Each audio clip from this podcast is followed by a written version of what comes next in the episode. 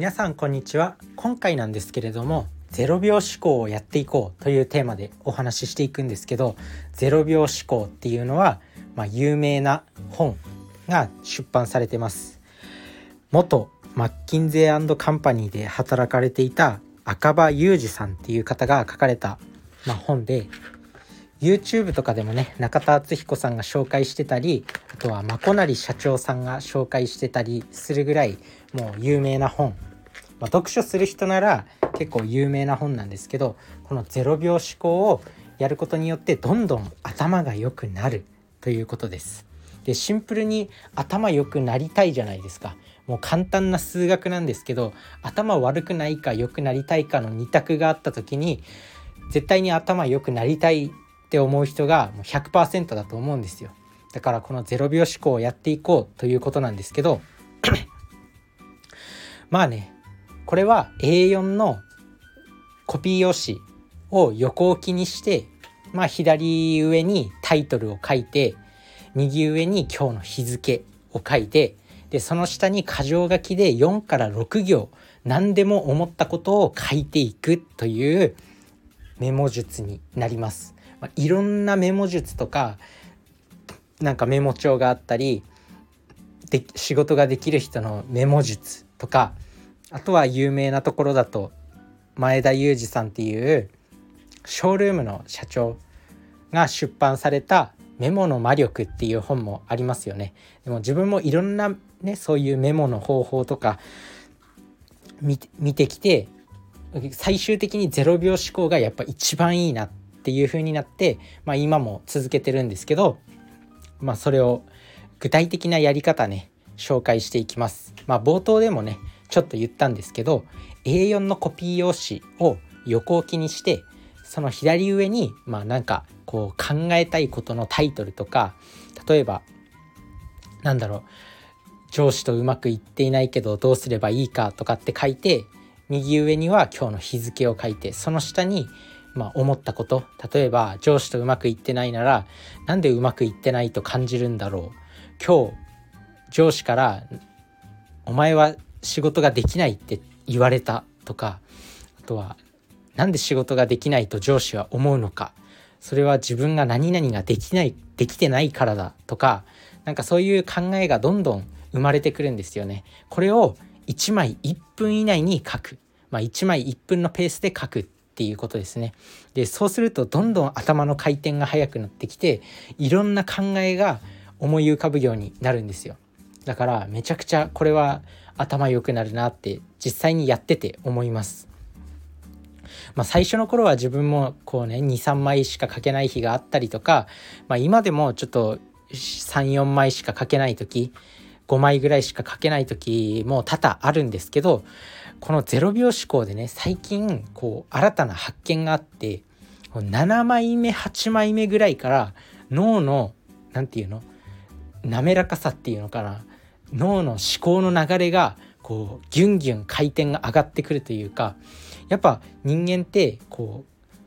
う何かを行動を始める時に行動してからやる気が出るっていう順番があるんですよ。これは脳の側座角っていうところにそういう効果があって一見すると一見するとっていうかなんだろうやる気が出てから行動するっていう風に想像するのがまあ一般的じゃないですか。でも脳科学からすると行動してからやる気が出るっていう順番が正しいんですよ。だからめちゃくちゃ仕事行きたくね今日って思っても実際に仕事行ったらなんだかんだでやっちゃうじゃないですか。そういった風に0秒思考でも最初はこうね何も考えられない何も思い浮かばないっていう感じなんですけどそれをねちょっとだけ耐えて7枚8枚目ぐらいになってくると思考のスピードがギュンギュン回り始めてでどんどんスラスラ書けるようになってってあもうずっと書きたいってなるんですよね。だから0秒思考。自分が最近こうね10枚書こうっていうのが、まあ、目標ではあるんですけど34枚で結構挫折することが多かったんですよ。でもそれをちょっと我慢して7枚目8枚目ぐらいになるとスピードがどんどん上がります。なんか脳が滑らかになっていく。思考が滑らかになっていくんでもしねこのお話を聞いて0秒思考を始めたい。でもやっぱねちょっとね最初は全然なんか思いつかなかったりどういうこと書けばいいんだろうとかってなるよ。けどそれをちょっと我慢して7枚目8枚目あたりですねすごいこう何？ギュンとギュンと伸びる瞬間があります。なので是非やってみてください。0秒思考とかやっぱメモを取るってめちゃくちゃ重要でやっぱ書くっていうのがもうあらゆることにいいんですよね。自分の頭の中でぐるぐる考えてることとかをやっぱり可視化できるんで自分が今思ってることなんか頭の中だけでぐるぐる考えてると意外とね忘れちゃったりとかなんか今自分は何を考えてるんだっけっていうのが分からなくなってくるんですよ。でもそれを可視化することによってちょっと組み立てたりあどういう順番で考えるかとかこうね何て言うんだろう論理的な流れにできるっていうのがあります。なのでやっぱりねメモを取る人は優秀っていうふうに言われるようにメモを取ることはすごくいい。あとは紙にただ書き出すっていうだけでもそのメンタルに効果のいいメンタルに効果がある。なんかうつ病の患者さんの治療とかでも20分間紙に何でも書き出すっていう治療法があるぐらいなんかエクスプレッシブライティングっていうらしいんですけど、まあ、20分何もかなんか20分何も考えずにただ思ったこと頭の中に思ったことをただ吐き出す紙に書き出すっていう行為がこうメンタルにも効く。なのでもうこの書くっていう習慣をつけるっていうのがめちゃくちゃ重要になります。あとは本当に考え思考のスピードが上がります。自分自身もこう毎日こうアウトプットしたり紙に書き出したりすることによってだんだんね話せるようになってきました。で情報をインプットできるようになってきたっていうか周りのこういろんなものに気づくようになってきた。ああこれ学びだなとか日常のその生活の中でも学びが見つかるようになってきた。例えばあの人の喋り方すごく雰囲気いいけどどういう特徴があるんだろうっていうふうに考えたりとか。だからそういうなんだろうあの人は笑顔が多いからきっと周りに人が多いんだとか。あの人は何で仕事ができるんだろうって言った時に、まあ、すごく声が大きかったんですよね。で声が大きいっていうのは別に仕事と関係ないように思えるんですけどやっぱ声が大きいっていうのはある種の権力を持ってるんですよ。相手を威圧するじゃないですけど人はなんか別に威圧されてると思わなくても声が大きい人を強いってなんか本能的に感じるんですよね。なので、まあ、そういったことを心がけたり別に仕事ができるできないじゃないですけどやっぱ声が大きいと仕事ができるように見られる。で実際にこう仕事が普通でもあの人はできるねっていうふうに言われるっていうのが自分の中でこういうね仮説がどんどん積み上がっていきます。そういう学びそういうところからの学びがめちゃくちゃアンテナを張れるようになった。だからまずねこう0秒思考でアウトプットしていくっていうのがもう頭を良くする上で重要になってくるのかなって思います。あとはね喋り方とかも自分自身もこうね毎日毎日喋ってるんでどんどんね喋りが上手くなっているんですけどだからもう今プレゼンとかしたいもん講演会とかしたいもん。でその喋りが上手くなるポイントもちょっと自分の中で仮説があってで簡単なんですよ。喋りが上手くなるポイントって相手の立場に立つっていうこと。もうそれだけ相手の立場に立つっていうこととあとは情熱を持つっていうのがもうこの2点さえ心がけていればもうプレゼンは上手くなります。で話し方とかめっちゃいろいろあるじゃないですか。なんかプレップ法とか最初にこう結論を言って、まあ、その理由を言って最後にまた結論でまとめるとか。でも今考えてみるとこの情熱とあとは何？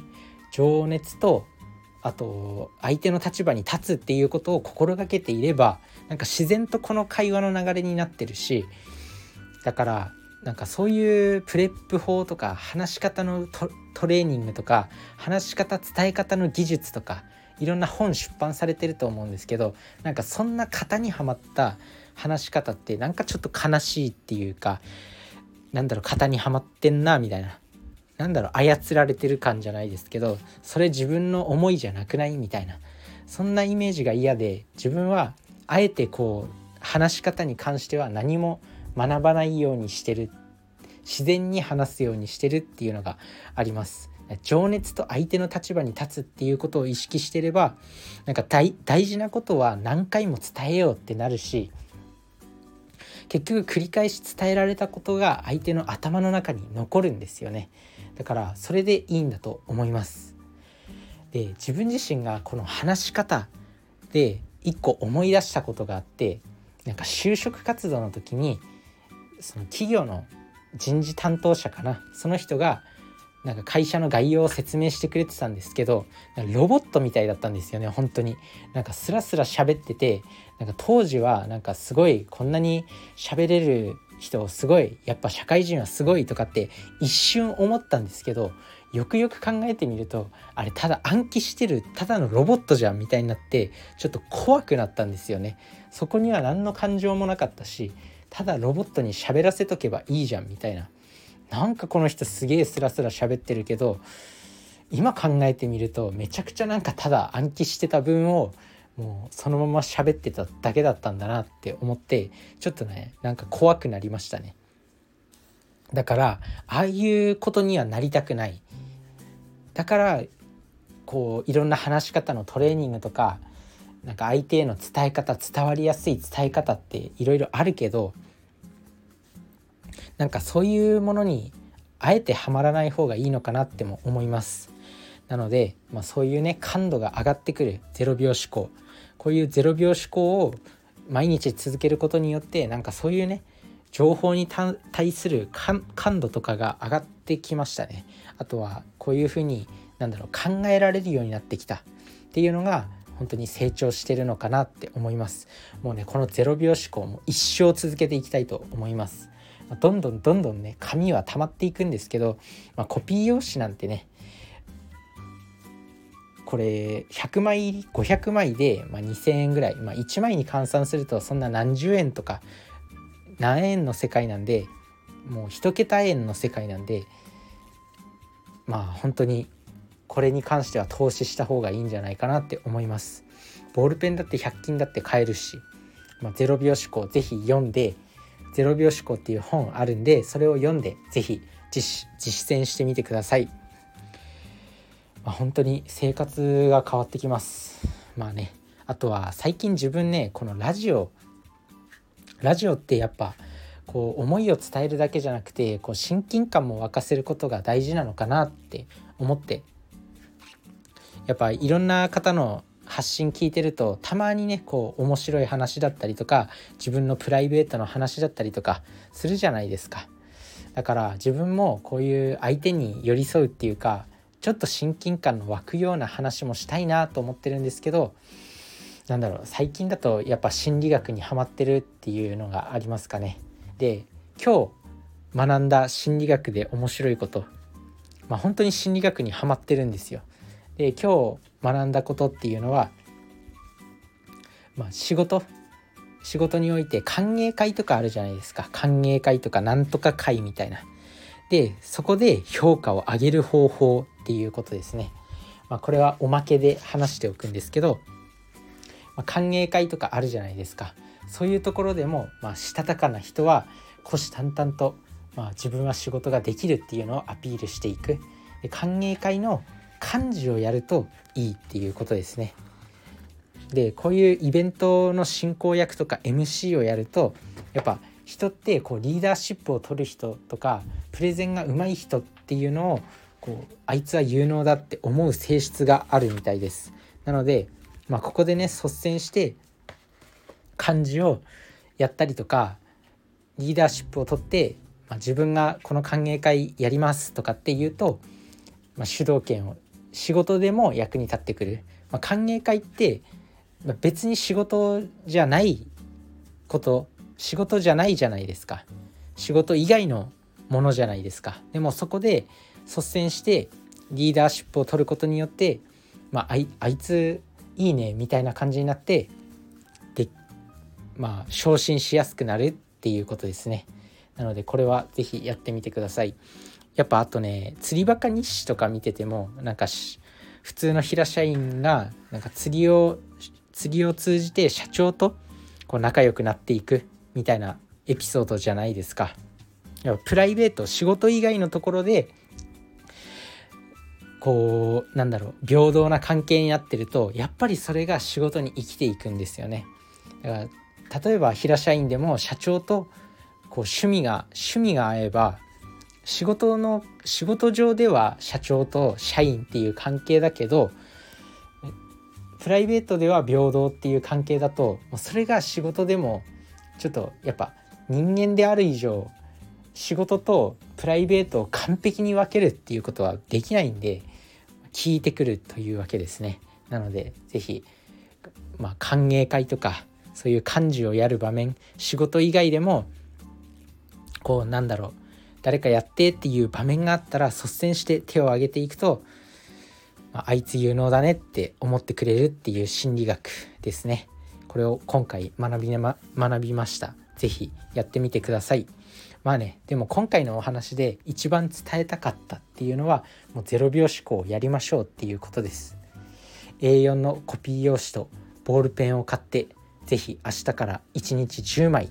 やってみてください。それじゃあねバイバーイ